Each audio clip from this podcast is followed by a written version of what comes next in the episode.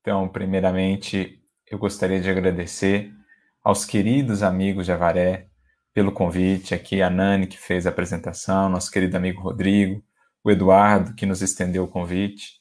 É com imensa alegria que a gente tem essa ocasião de revê-los, ainda que à distância fisicamente, pela rede, né, pela internet, mas certamente com o coração muito feliz, porque é uma cidade, são amigos muito queridos, já tivemos a oportunidade de estar algumas vezes em Avaré, inclusive na Associação Espírita Leão Denis, é, para o qual falamos hoje também, agradecendo então pelo convite e desejando a todos que nos acompanham de Avaré, do Brasil, de todas as partes, uma noite proveitosa de estudos, de reflexões que venham a alcançar o nosso coração, trazendo-nos um bálsamo de forças renovadas, de mais fé, de mais esperança, a fim de que possamos seguir firmes, confiantes, na senda que nos cabe trilhar, com a consciência que o Espiritismo nos traz, dos horizontes infinitos que ele nos abre.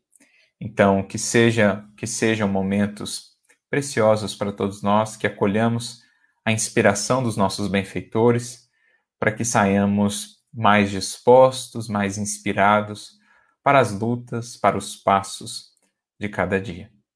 Nosso abraço, então, a todos que nos acompanham nesse momento.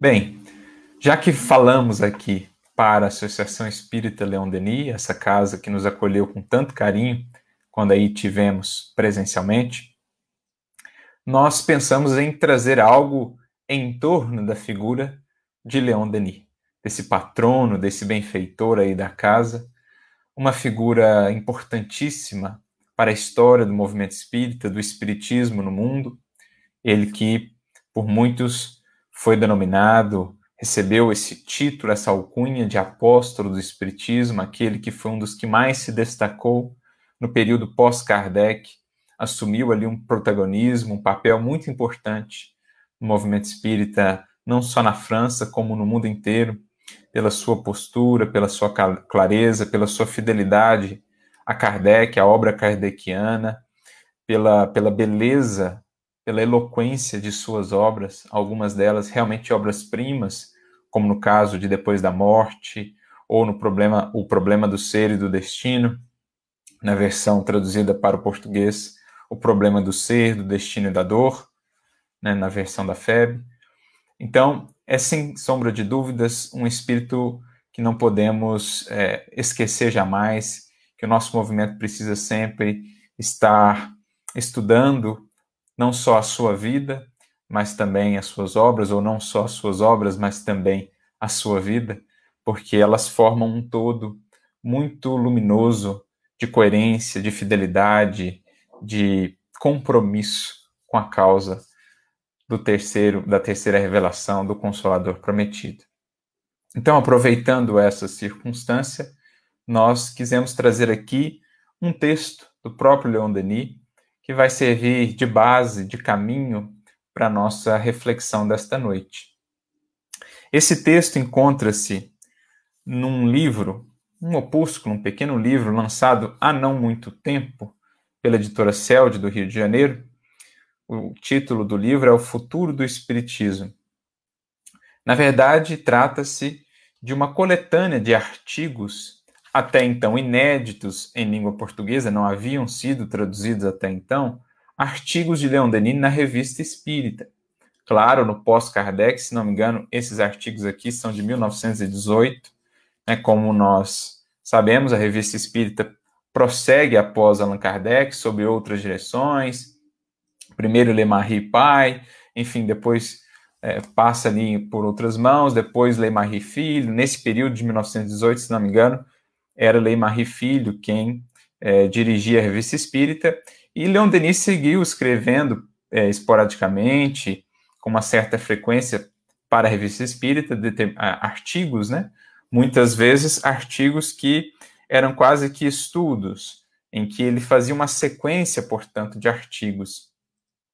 Então o pessoal lá do CELD, um trabalho muito valioso, começou a resgatar esses artigos que até então eram inéditos aqui para o movimento espírita no Brasil, né, na língua portuguesa, e começaram a traduzir esses artigos. E o primeiro dos livros, ou dos opúsculos que saem, então, como decorrência disso, é justamente esse livro, O Futuro do Espiritismo. Mais dois livros como esse já saíram.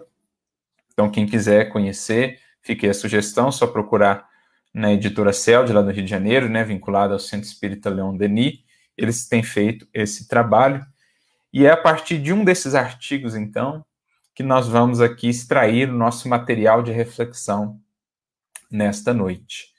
É, o título do, do opúsculo aqui já é muito sugestivo, é um título, aliás, que o próprio Leon Denis uh, propôs, né, e eles trouxeram esse título aqui, a esse conjunto de artigos, ele propôs, então, esse título, O Futuro do Espiritismo, em que ele em vários números da Revista Espírita, foi trazendo considerações sobre esse futuro do Espiritismo, ou o papel do Espiritismo no futuro, o seu desenvolvimento, o progresso da ideia espírita, como ele vai dizer aqui, a sua penetração nos outros campos do saber humano, do pensamento humano, por exemplo, a sua influência, a sua influência no campo da religião, a sua influência no campo da filosofia. São algumas considerações que Leon Denis vai trazer aqui, justamente também para nos ajudar a entender melhor qual o papel do Consolador, do Espiritismo, nesses momentos que vivemos agora, nesses momentos pelos quais passa a humanidade,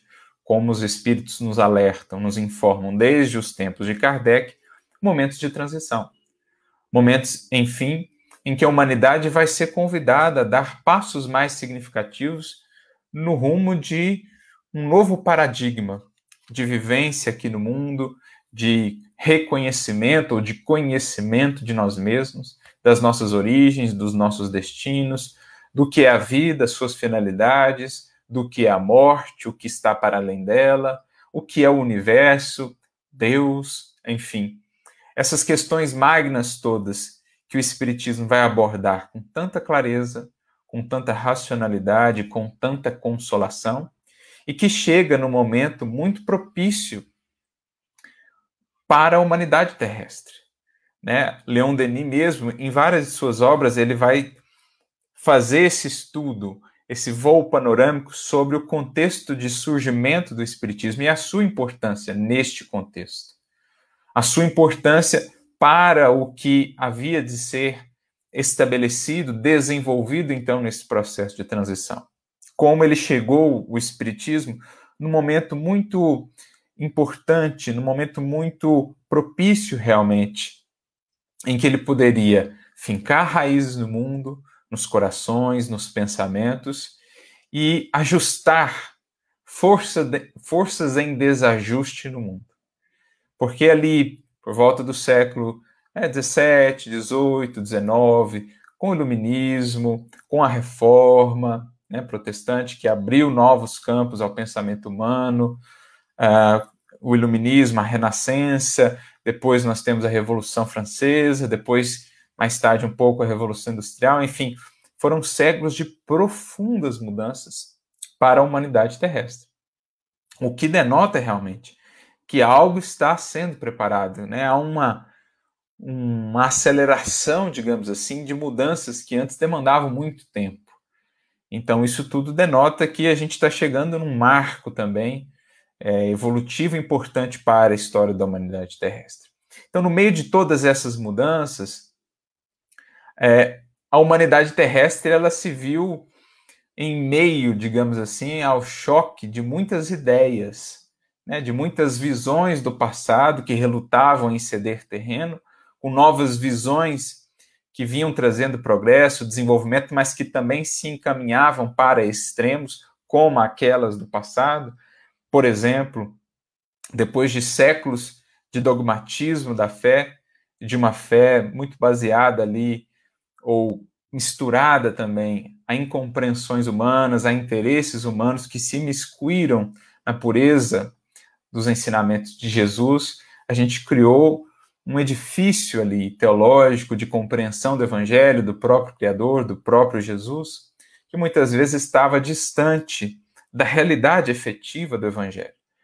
O evangelho ficou como que enclausurado dentro dessas nossas criações, dentro dessas nossas concepções, E tudo, e tudo isso mantinha, pelo poder que se tinha à época, né, essa instituição, tudo isso mantinha o pensamento humano, de certo modo, preso àquele, àquela construção muito rígida, que não dava espaço para determinados avanços, determinados, determinadas expansões do pensamento. Então, a reforma quebra um pouco isso, abre campo, espaço para o desenvolvimento de outras áreas do conhecimento. E aí, o mundo entra no processo da renascença, do iluminismo, e aí cai-se num outro extremo. Né? Depois de séculos de uma fé dogmática, de uma fé muito intransigente, que criava essas barreiras, acabou-se caminhando para outro extremo, então, de menosprezar tudo que eram as conquistas, tudo que eram os valores reais da fé, né? de mistura ali, misturados àquilo que eram incompreensões ou desvios humanos, existiam valores reais, existiam conquistas no campo do sentimento, da consolação, da luz. Mas aí a ciência, com seu desenvolvimento, a razão alçada à condição de deusa, a deusa razão entronizada pelo ser humano, o mundo começa a encaminhar-se para o ceticismo, o niilismo, a negação absoluta, a descrença, não há Deus, não há vida, senão aquilo que se vê na matéria ou aquilo que se aprende pelos sentidos, somente aí está a verdade. Então era um momento de choque muito intenso de ideias. De um extremo, a humanidade se encaminhava para o outro extremo, e no meio estava ali a multidão, estava a maioria dos corações aqui encarnados que não sabiam para que lado pender diante desse choque de forças, de elementos tão poderosos como a ciência e a religião. É o que Leon Denis, por exemplo, vai tratar no seu livro Depois da Morte, a sua primeira obra magna, Lá no capítulo 8, intitulado A Crise Moral, ele fala para nós desse contexto de surgimento do Espiritismo, de como era um tempo, um momento difícil, em que a criatura não sabia para que lado pender, porque de um lado estava a ciência, com todos os progressos tecnológicos que ela trazia, todo o avanço material para a humanidade terrestre, que falava a razão pelos experimentos, pelo, pelos raciocínios, pelos instrumentos que ela trazia, mas que abraçava muitas vezes a frieza do niilismo, da descrença, da negação. Então, um indivíduo que pendesse para esse lado, se teria a sua inteligência, a sua razão alimentada, ficaria com o coração muitas vezes frio, né, carecendo ali de um suporte, de um apoio, de uma consolação. Por outro lado, estava a antiga expressão de fé que trazia consolo, que falava de esperanças e tudo mais, mas que também relutava em deixar para trás determinados entendimentos, ideias que já não mais faziam sentido naquele tempo de razão, naquele tempo de avanço da ciência, ideias que contradiziam o que a ciência demonstrava ser é, real, ser patente.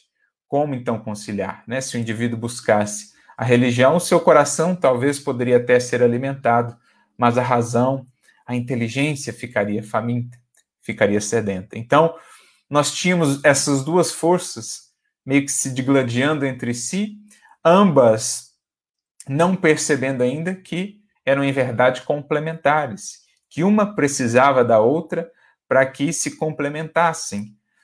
A ciência precisando da fé, do desenvolvimento do sentimento, da luz divina que alcança o coração, para manter-se focada no seu papel de trazer o progresso material sem alimentar os desequilíbrios, sem alimentar a negação, a descrença, por outro lado, a religião, a fé que precisaria se submeter ao crivo da razão para que pudesse ter bases mais sólidas, para que pudesse, ao mesmo tempo que falasse ao coração, falar também à razão. E é justamente nesse contexto, então, que o Espiritismo surge como esse elo de ligação, como esse terreno onde essas duas forças poderão se encontrar e essa balança que ficava desequilibrada, ora pendendo para um lado, ora pendendo para o outro, nos extremos, pudesse então se equilibrar novamente. Essas duas alavancas do progresso pudessem se aliar para, enfim, impulsionar a humanidade terrestre aos novos tempos. Por isso, Kardec vai, logo no início do Evangelho segundo o Espiritismo, no primeiro capítulo, ter um, um item ali muito interessante, chamado Aliança da Ciência e da Religião. É o que o Espiritismo vem fazer, propor essa aliança, propor essa interação em que ambas pudessem aprender uma com a outra, colher o melhor uma da outra, para que ambas pudessem, então, impulsionar a criatura humana, sustentando-a, alimentando-a, tanto no que diz respeito ao coração, ao sentimento, como ao intelecto, à razão. Então, só para a gente entender um pouco o que é o propósito de Leon Denis com esse opúsculo ou com esse conjunto de artigos, como ele fez em alguns momentos em outras de suas obras, mostrar esse papel, essa influência do Espiritismo no mundo. Num mundo já em transição, que é o mundo do seu tempo ali, final do século XIX, início do século XX, e que é um mundo ainda moderno, né, com esse processo ainda mais acelerado, ainda mais dinamizado, poderíamos dizer, por todos os avanços, por todos os acontecimentos desde então. É, se aquele tempo já era um mundo passando por esses processos, por essas dores do parto, com todos os desafios que daí decorrem, essas dores do parto estão, diríamos agora, ainda mais aceleradas, ainda mais frequentes.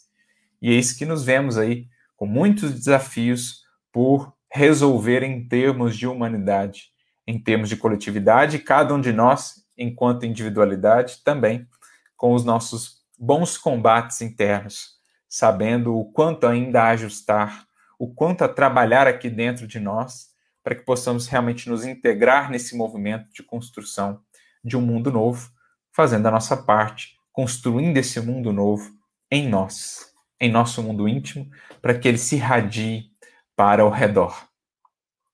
Então, feita essa contextualização, nós vamos aqui para o capítulo que nos interessa, que é o capítulo de número 4 da obra em que Leon Denis vai tratar sobre a influência do espiritismo na filosofia contemporânea.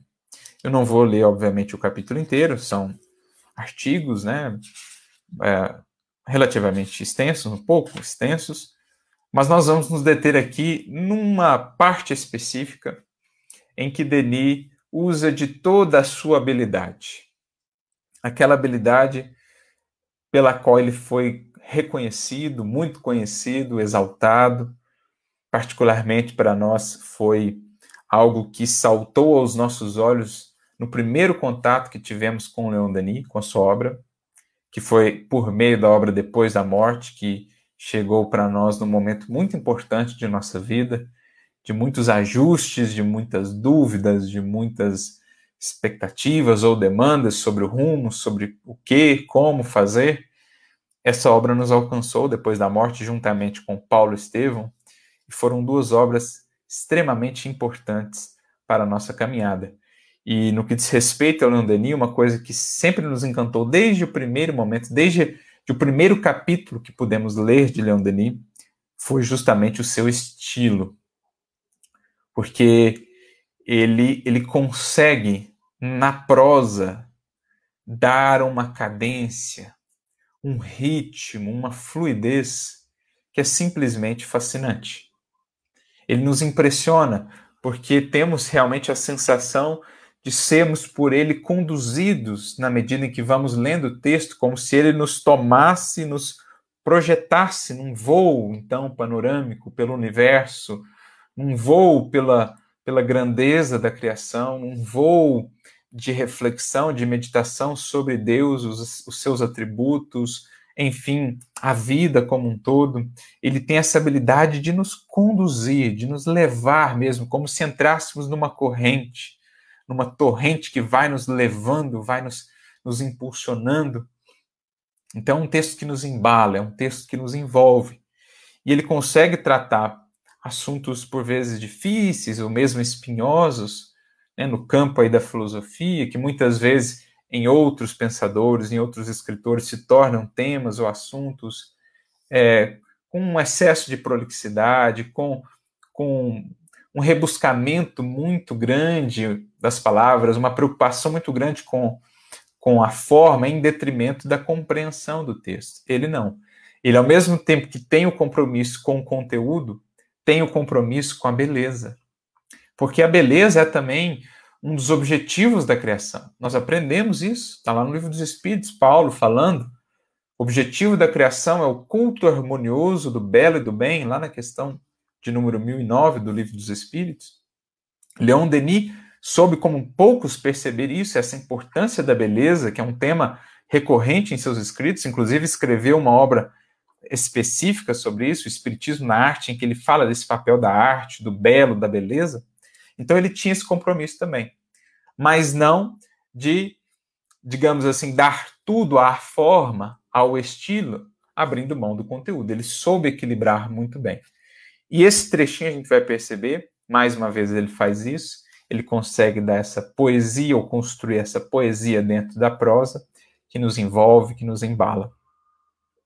Então, nesse capítulo 4, já mais próximo aqui do, do final do capítulo, o, o primeiro parágrafo que nos interessa aqui começa assim: O Espiritismo é raio de esperança que vem clarear o nosso universo sombrio, nossa terra de lama, sangue e lágrimas.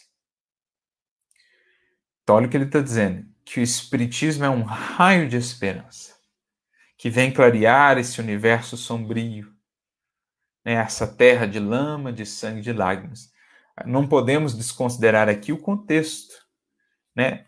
Como informei aqui, como está informado no prefácio do livro, os artigos aqui são de 1918, ou seja, pleno contexto ali da Primeira Guerra Mundial. É, Leon Denis esteve envolvido, viu aquilo ali, estava na França.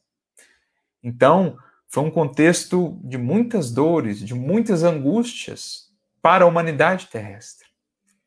É, até mesmo para aqueles que buscavam as luzes da fé, da esperança, como explicar onde Deus, diante de todo aquele, aquele massacre, de toda aquela luta fratricida, como explicar? É agora que a humanidade parecia, enfim, estar se libertando das trevas da Idade Média, todo o progresso científico, tecnológico, as luzes que a ciência trazia, de repente a humanidade mergulha de novo num abismo de sombras de lágrimas, de sangue. Então, um contexto muito marcante que abalou ali a fé de muitos que possuíam essa fé é, e outros que já não a tinham, né, que já haviam encaminhado-se seguindo muito do que era tendência, digamos assim, à época, né, do ceticismo, do niilismo, vinha ser mais uma sombra mostrando que realmente a humanidade não teria não teria futuro, a vida não passava de de um jogo de sombras, de um acaso cruel. Alguns eram um pouco mais sortudos, mas enfim, a vida se resumia aquilo mesmo: caos, sangue, lágrimas, sofrimento, enfim. Era o que se passava no coração, na consciência de muitos diante de uma guerra como aquela, diante de um mergulho, diante de um mergulho nas sombras como aquele. E é então que Leon Denis, nesse parágrafo, nos diz: calma, espera. A vida não é isso somente que os sentidos podem perceber. A vida é muito mais do que isso. E o Espiritismo é esse raio de esperança, esse raio solar que penetra essa vida enxergada só do ponto de vista material e traz então para ela a luz e o calor que a ela faltava. Porque de fato, amigos, a vida vista sem as perspectivas espirituais sem os porquês que o Espiritismo nos traz, nos explica, ou que as tradições espirituais trazem para a humanidade, para a vida, algo maior, a regência divina, as leis perfeitas, justas e sábias, se não se considera isso, a vida, o universo, se resume ao acaso, se resume ao caos, se resume às lágrimas, à dor, né? tantos destinos sofridos, jovens desencarnando tão cedo, por vezes crianças, que não conheceram da vida senão a dor, a decepção, famílias tão sofridas, enfermidades aqui ou acolá, justamente no momento tão feliz para essa ou aquela família, guerras, crimes, traições. É, o porquê disso tudo, se não há algo maior, se isso aqui não é simplesmente uma experiência dentre tantas, se torna tudo muito frio, tudo muito sombrio, tudo muito sem base, tudo muito sem onde nos apoiar. Mas é então que o Espiritismo, rasgando de uma vez por todas para a humanidade, para todos aqueles que o recebem, que o compreendem, esses véus da imortalidade, esses pórticos que agora são abertos para além túmulo, para além da morte, nos mostrando o brilho imenso da vida e do futuro que nos esperam a todos, tudo agora ganha sentido, ganha vida real, vida de fato, não simplesmente existência. Tudo ganha calor, tudo ganha sabor, tudo ganha cor. Imaginemos qual era a condição de muitos corações naquele tempo, de entrechoque de ideias, de, de a fé digladiando com a razão, né, a ciência com a religião, as guerras e tudo mais. Imaginemos a sombra, a angústia, o frio envolvendo a tantos corações. Imaginemos uma noite, uma madrugada bem fria, bem escura. Agora imaginemos, sintamos o que representa para alguém que vive uma madrugada assim um raio de sol aquele primeiro raio de sol da manhã, ou aquele primeiro momento em que o sol desponta no horizonte e os seus raios nos alcançam. E contrastando com aquele frio, a gente sente aquele calor que nos refunde as forças para mais um dia, para a luta daquele dia, para a caminhada. A claridade que agora nos mostra a beleza de um céu multicores, é isso que o Espiritismo representou para muitos naquele tempo. Muitos que queriam já se conduzir pela razão, mas sentiam que se buscassem só a razão sem sem o alimento da consolação, da fé e da esperança, se buscassem só a ciência que lhes falava a razão, mas deixava o coração às cegas, não conseguiriam se manter Eis que surge então uma possibilidade desta comunhão, desta união. Então a gente quase que pode sentir, pode tocar o que Denis realmente está querendo traduzir aqui, com esse papel do Espiritismo para a humanidade de então, daquele seu tempo, como do nosso. Porque é ainda um mundo em transição, um mundo com muitos choques, um mundo ainda a lidar com todas as consequências perniciosas do materialismo. Jamais se viu tanto progresso material, tecnológico, olha as possibilidades que hoje temos de estarmos aqui, cada um na sua casa, no conforto do seu lar, a distâncias imensas, comungando, trocando ideias, vibrações. Mas ao mesmo tempo, quantos desafios ainda? Quanto egoísmo, quanto individualismo, quantos embates, choques, guerras, sectarismos, preconceitos, perseguições.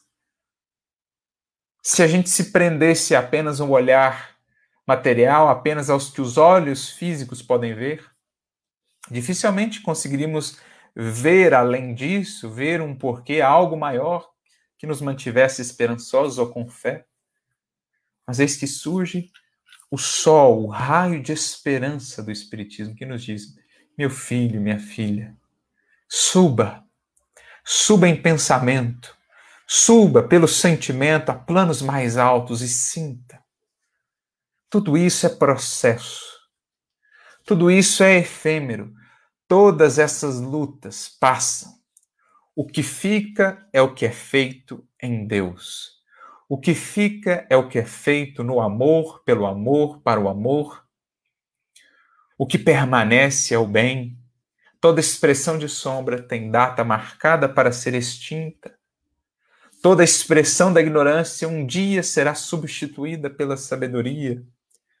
Todos esses que hoje fazem sofrer arcarão com as consequências dos seus atos, se refazerão, se ressurgirão depois, redimidos, transformados em agentes do bem e do amor. Todos os que hoje operam na sombra ou para a sombra, um dia expressarão a sua condição de filhos da luz.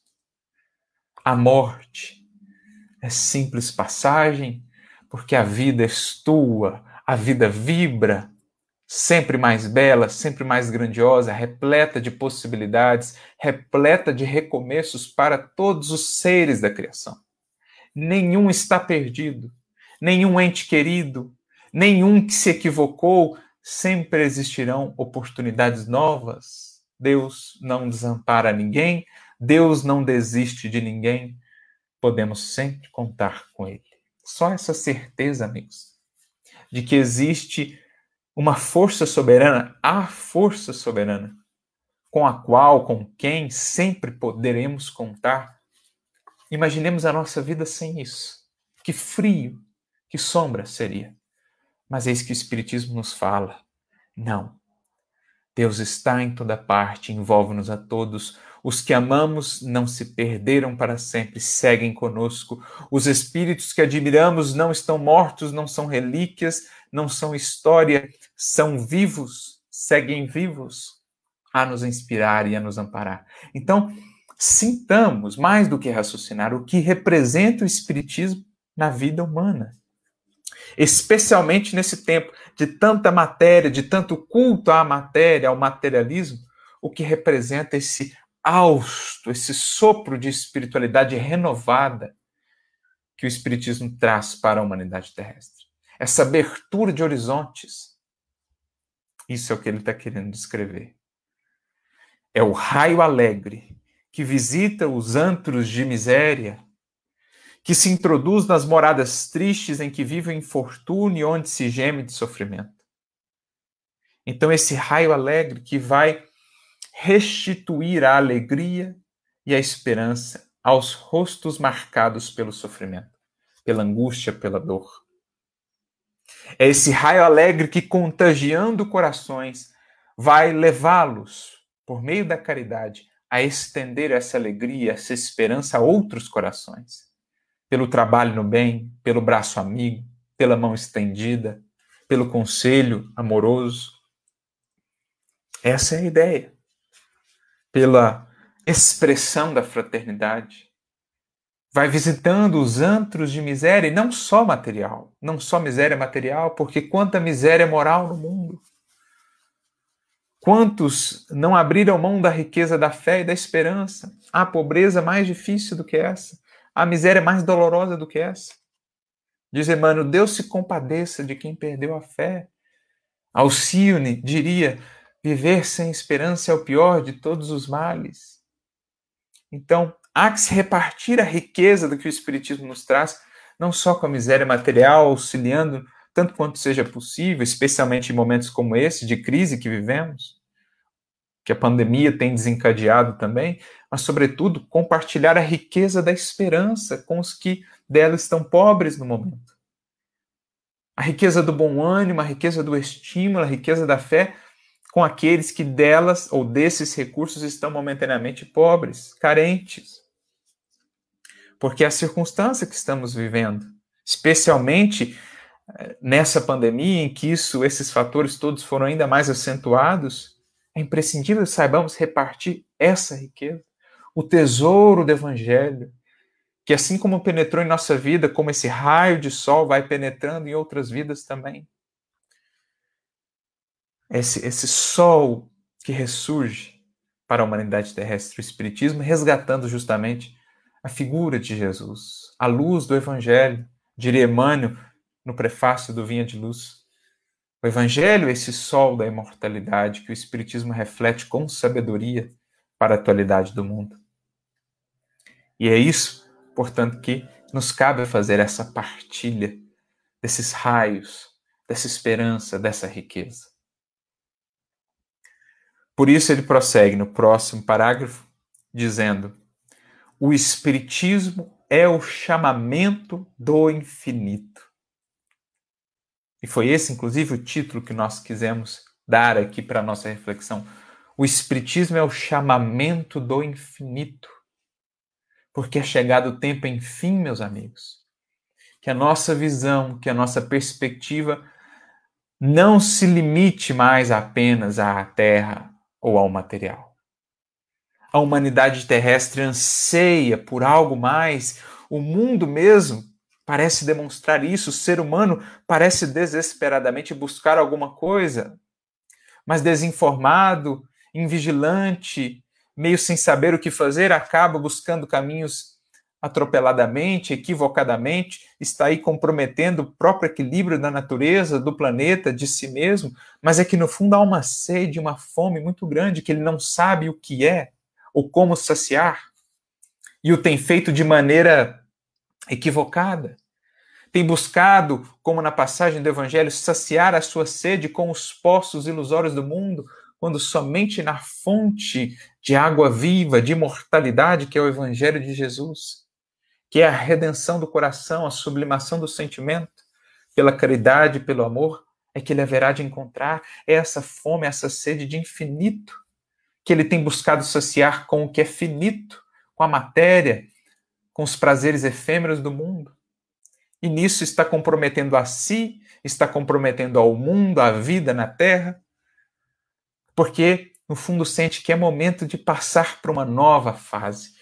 É momento dessa larva buscar aí mergulhar em si mesma, no casulo de si mesma, para então surgir depois como uma borboleta, como espírito livre, liberto, porque tendo vencido a si mesmo e as suas paixões, é esse o momento que nós estamos vivendo. É um chamamento, portanto, o espiritismo é um é algo que aponta para a humanidade. Eis aqui o que buscas, eis aqui as respostas, eis aqui o que pode realmente te saciar não só as edificações perecíveis que voltarão ao pó, mas aquelas imperecíveis. Há um anseio da humanidade por transcender, com isso estamos até buscando colonizar a Lua, almejamos ir para Marte, mas isso reflete, na verdade, uma busca por transcender num sentido espiritual também, porque a humanidade, sabe, já não é mais possível somente permanecer aqui detidos, limitados no horizonte limitado da Terra, do plano material.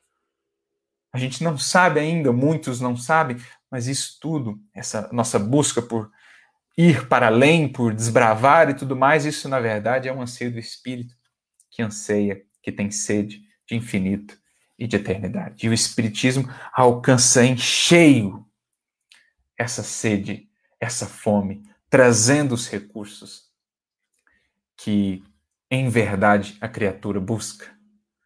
É um chamamento, portanto, para que ela encontre esse rumo e se faça de fato não mais cidadão da terra, cidadão terreno, ou mesmo de uma pátria, mas cidadão celeste. Como Paulo já nos dizia lá atrás, na sua epístola aos Hebreus, quando nos fala, por exemplo, que aqui não temos morada permanente, buscamos a futura, ou na sua epístola aos Filipenses, no capítulo 3, quando diz que a nossa pátria está no céu. Essa cidadania que somos convidados agora a conquistar, a tomar posse dela. E muito da angústia humana nasce disso, de não identificar o que é essa demanda, transcender, não somente aqui em termos materiais, com novos projetos, com mais desenvolvimento tecnológico, que naturalmente vai ocorrer em níveis cada vez mais intensos, não somente deixando o planeta aqui para ir visitar e desbravar outros, que também é parte do processo, mas no fundo isso tudo reflete essa ânsia por transcender os limites, a estreiteza da matéria. É um chamamento do infinito que estava meio que adormecido em nós e que o Espiritismo vem então é, despertar, reacender. Por isso, Kardec, logo na introdução de O Livro dos Espíritos, vai definir o Espiritismo como ciência do infinito. Porque outra coisa ele não é senão um chamamento para o infinito. Como não recordar aqui do grande escritor ao qual admiramos profundamente, Guimarães Rosa, um trecho de uma carta sua a um amigo, quando ele então diz: Ando com fome de coisas sólidas e com ânsia de viver apenas o essencial. Pessoalmente, penso que chega sempre um momento na vida da gente em que o único dever será lutar ferozmente por introduzir no tempo de cada dia o máximo de eternidade. É disso que nós temos fome. Introduzir no tempo de cada dia o máximo de eternidade. Ou seja, trazer o infinito para o finito da vida na matéria trazer o, o infinito do espírito para o finito da vida aqui no corpo. Trazer o infinito do amor e do bem para o finito das nossas imperfeições e limitações, contando com a multiplicação que Jesus então fará do pouco que lhe pudermos ofertar. transcender a limitação, a estreiteza dos horizontes materiais, de tudo o que se faz no mundo, constrói no mundo, para encontrar o infinito daquilo que se colhe na eternidade, daquilo que se prepara, que se constrói para a eternidade. Esse é o chamamento do Espiritismo a uma humanidade que parece perdida entre tantos arranha-céus, entre tanta tecnologia e conectividade, mas que não sabe encontrar o que realmente ela busca, o que realmente a angustia. E especialmente nesses momentos acentuados pela pandemia, vamos como nunca percebendo a importância de transcender, porque quem visse, quem olhasse para o cenário do mundo nesse momento que estamos vivendo, só com os olhos da matéria, certamente ficaria desalentado, desanimado. Quem não contasse com o suporte dessas ideias de transcendência, quem não contasse com essa ideia sublime da imortalidade, da vida triunfante para além do sepulcro, como lidar com tantas perdas, com tantos lutos, com tanto individualismo, com tanto egoísmo, com tantos desafios? Mas quando se tem esse recurso que nos chega do infinito, convidando-nos, chamando-nos para esse infinito também, as vozes do céu que ressoam, chamando-nos para essa pátria celestial, para nos entendermos como cidadãos dessa pátria celestial, dessa pátria universal, só aí que a gente vai estar realmente encontrando o rumo, encontrando a proposta desses tempos que nós estamos vivendo. Então, o Espiritismo é esse chamamento do infinito que nos cabe acolher. Como o Espírito de Verdade mesmo vai dizer, lá no Evangelho segundo o Espiritismo, numa de suas mensagens, ele diz que Deus faz um supremo apelo para a humanidade terrestre por meio do Espiritismo. Escutai-o, diz o Espírito de Verdade. Olha que interessante. O Espiritismo é um supremo apelo, é o, é o mais alto, mais abrangente, o mais eloquente apelo que já veio do alto para a humanidade terrestre. É o Espiritismo. E assim como lá atrás, quando Jesus veio à Terra, houve aquela voz que disse escutai-o quando ele se apresenta ali, né? Diante de João Batista, aquela voz, este é o meu filho bem-amado, escutai-o. Mais uma vez, o Espírito de verdade faz essa voz, ou essas vozes do céu, ressoarem e nos dizerem: escutai-o, escutai o que o Espiritismo tem a nos dizer, porque outra coisa ele não é que o retorno do Cristo.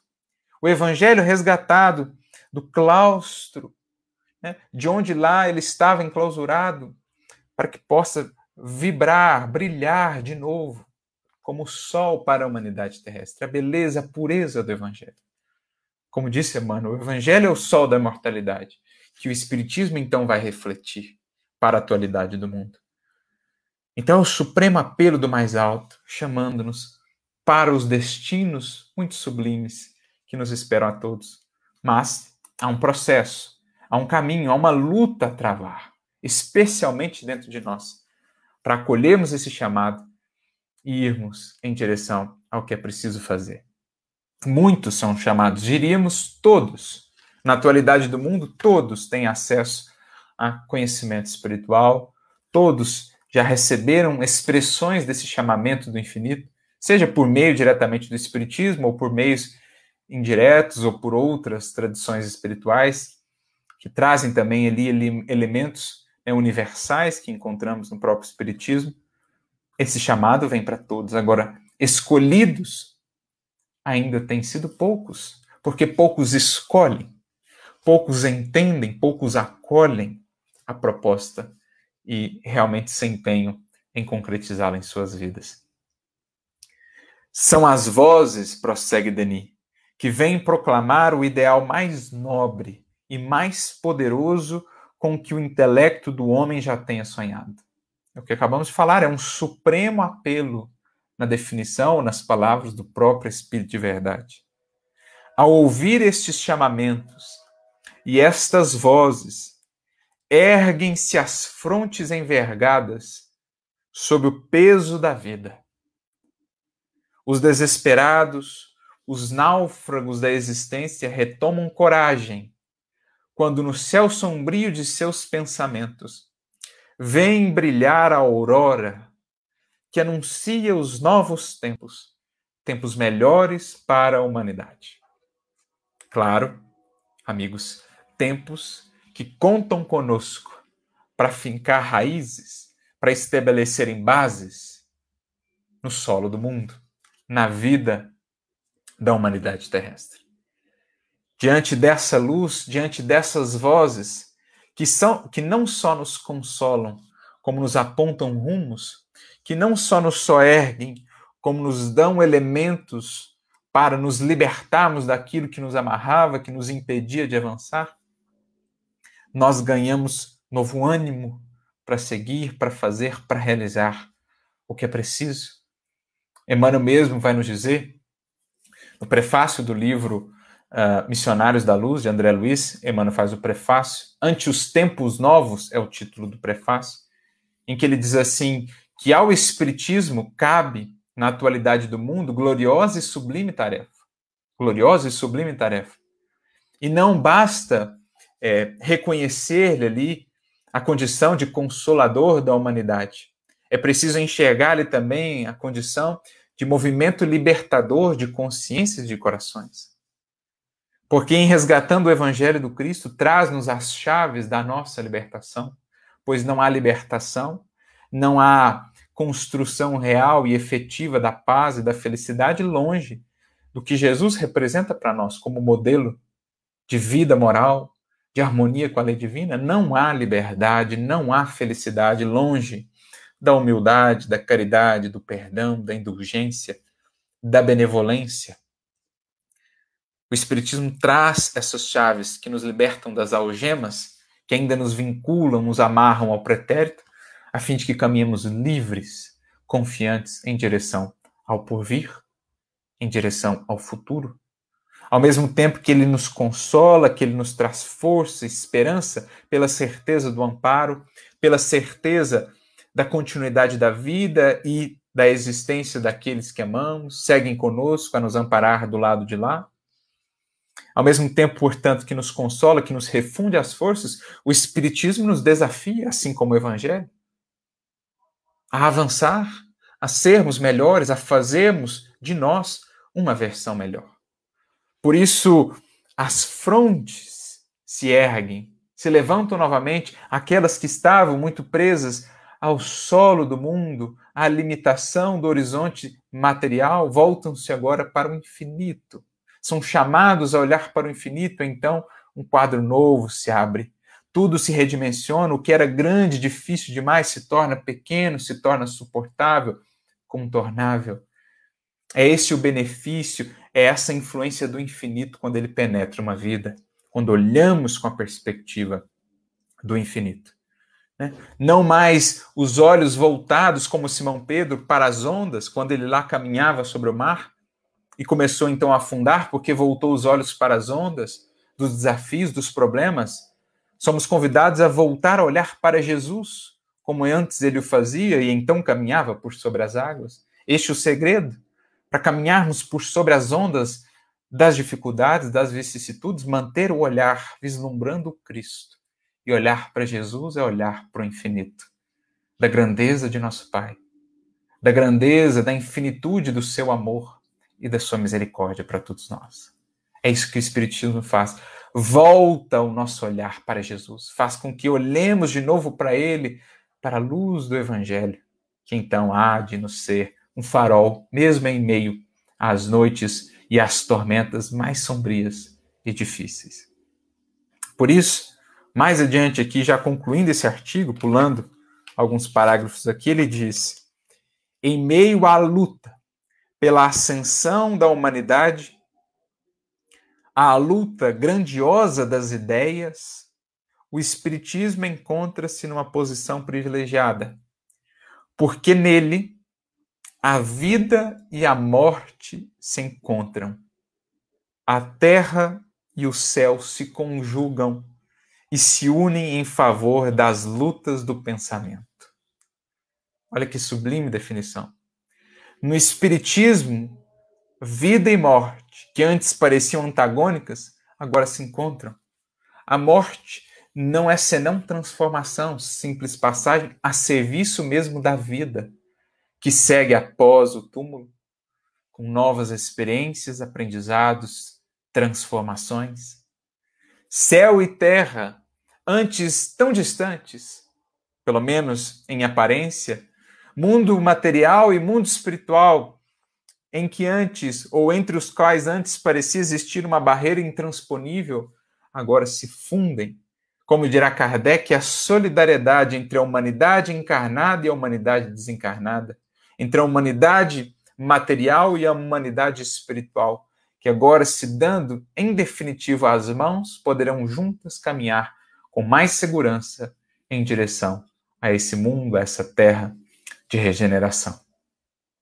Então o espiritismo, ele tem esse papel, assim como o fez naquele debate de ideias, naquele choque, luta de ideias, o papel de ser o elo, de ser um elemento de composição, de união, dar as mãos entre ciência e religião, como alavancas do progresso, ele também o faz, ele também assume essa posição, esse elo de ligação entre vida e morte, céu e terra, mundo material, mundo espiritual, para que tudo se fundindo nessa unidade divina possa encontrar cada vez mais ou refletir a expressão do reino de Deus nos corações e na terra como um todo.